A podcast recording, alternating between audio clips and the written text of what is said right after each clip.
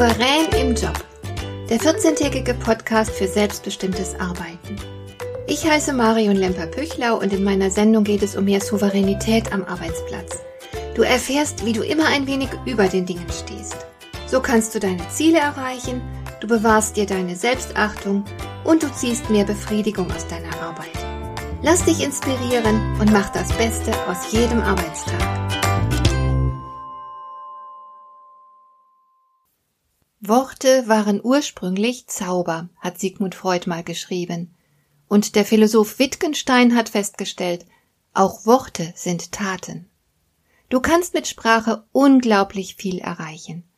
Das wussten zum Beispiel auch schon die Römer. Im antiken Rom war die Redekunst hoch angesehen und wurde eifrig trainiert.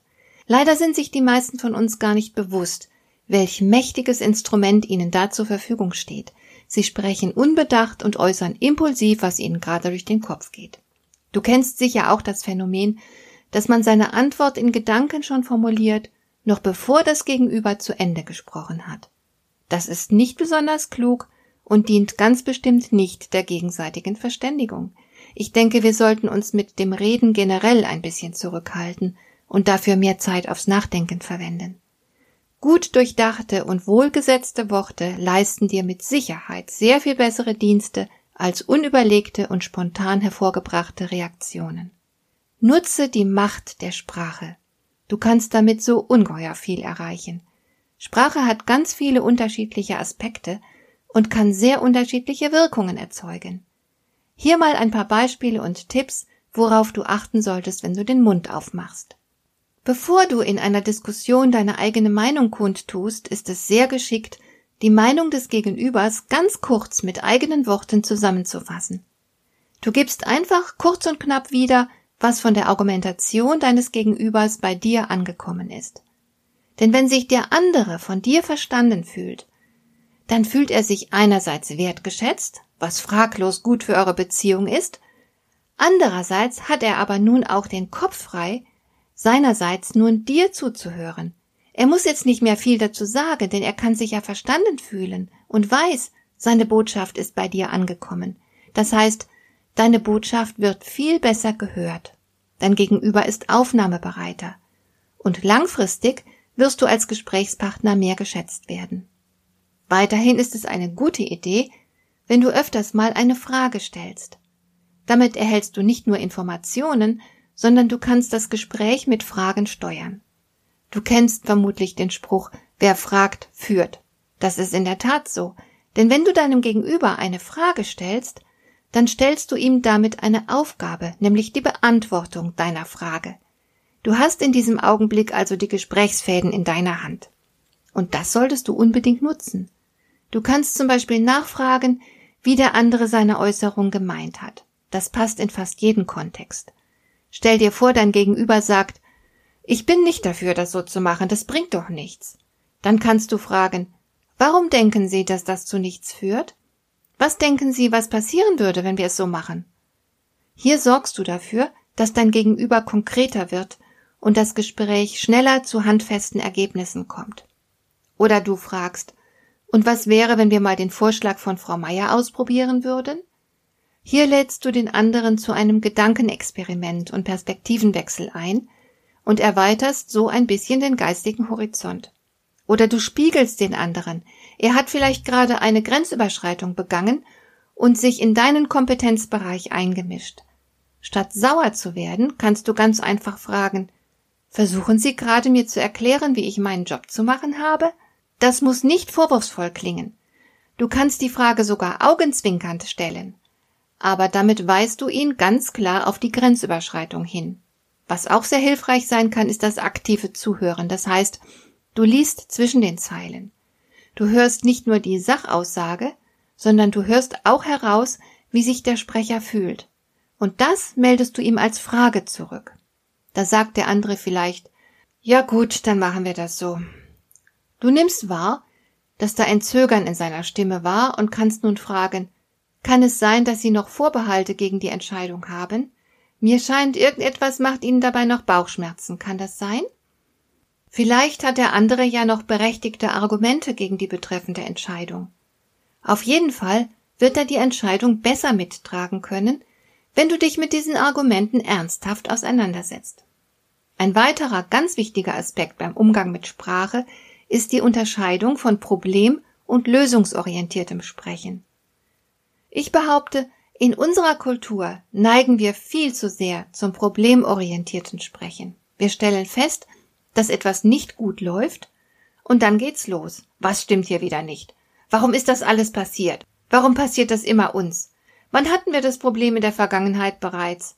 Wer war damals schuld? Wie konnte das jetzt schon wieder passieren? Wer hatte einen Fehler gemacht? Warum hat dieser Mensch den Fehler überhaupt gemacht? Was stimmt nicht mit ihm? Und so weiter. Das heißt, das Sprechen und Denken drehen sich ums Problem. Alle Aspekte werden betrachtet und durchgekaut. Der Fokus liegt auf den Fehlern, Defiziten, Versäumnissen und so weiter.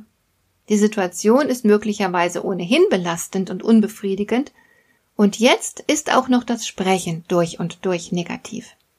Was passiert? Man zieht sich damit gegenseitig runter und das Problem wird gefühlt immer größer. Es tritt Problemtrance ein. Denn das, womit sich der Geist beschäftigt, das wächst. Es nimmt immer mehr Raum im Denken und Fühlen ein.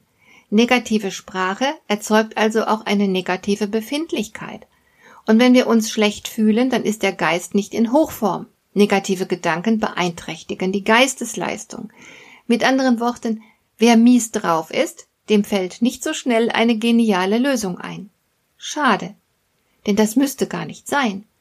Nach einer kurzen Problemanalyse könntest du nämlich das Steuer herumreißen in Richtung Lösungsorientierung. Wie genau sieht das aus? Du entwirfst zunächst ein Zielbild, das heißt, du stellst dir so konkret wie möglich vor, wie die betreffende Situation aussehen würde, wenn alles gut liefe. Was genau wäre dann anders? Es ist kaum zu glauben, wie viele Menschen ohne klare Zielvorstellung herumlaufen, Sie ärgern sich, wenn sie auf ein Problem stoßen, sie sind frustriert und beklagen sich, aber wenn man sie fragt, wie die Situation denn stattdessen aussehen sollte, haben sie erst einmal gar keine oder nur eine vage Antwort. Also stelle Fragen in die Lösung hinein. Du bist unzufrieden mit dem gegenwärtigen Zustand? Wie genau sollte er denn stattdessen sein? Woran genau würdest du erkennen, dass alles in Ordnung ist und du zufrieden sein kannst? Was wäre dann anders? Und so weiter. Wenn das Ziel erst einmal klar ist, dann überlegst du, wie du dorthin kommst. Welche Ressourcen stehen dir zur Verfügung? Hast du bereits Erfahrung mit der Lösung? Was kannst du daraus für die gegenwärtige Situation lernen? Was brauchst du alles, um ans Ziel zu kommen? Welche Schritte wären sinnvoll? Und so weiter. Das ist Lösungssprache. Kein Jammern und Klagen, keine Schuldzuweisungen, keine Vorwürfe, sondern Blick fest aufs Ziel und dann los. Es ist einfach nur ätzend, Menschen zuhören zu müssen, die ständig Problemsprache sprechen. Und noch etwas gibt es, worauf ich dich unbedingt noch hinweisen möchte.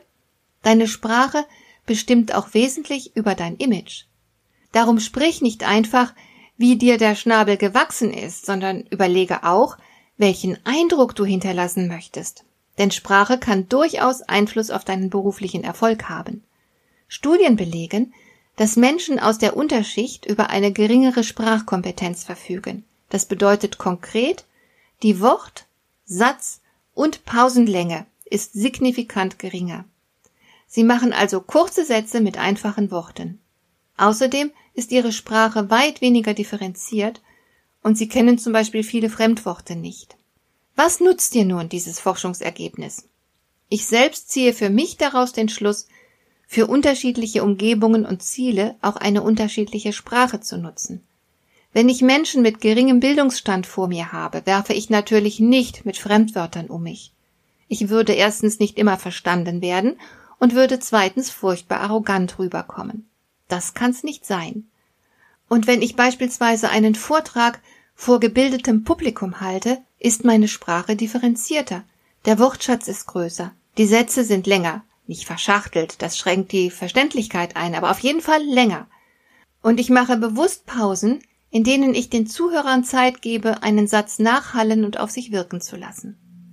Mein Tipp, überlege dir, was du mit dem Gesagten für einen Eindruck machen willst und passe dann deine Sprache dem Ziel an. Grundsätzlich ist es im Leben immer von Vorteil, wenn man über ein gutes Sprachvermögen und eine differenzierte Sprache verfügt. Nicht nur, um gegebenenfalls die Leute zu beeindrucken, sondern vor allem für dich selbst ist es wichtig, eine möglichst differenzierte Sprache zu beherrschen. Warum? Weil Sprache und Denken ganz eng zusammenhängen. Differenzierte Sprache bedeutet auch differenziertes Denken. Und das wiederum hilft dir in jeder Lebenssituation weiter. Hat dir der heutige Impuls gefallen?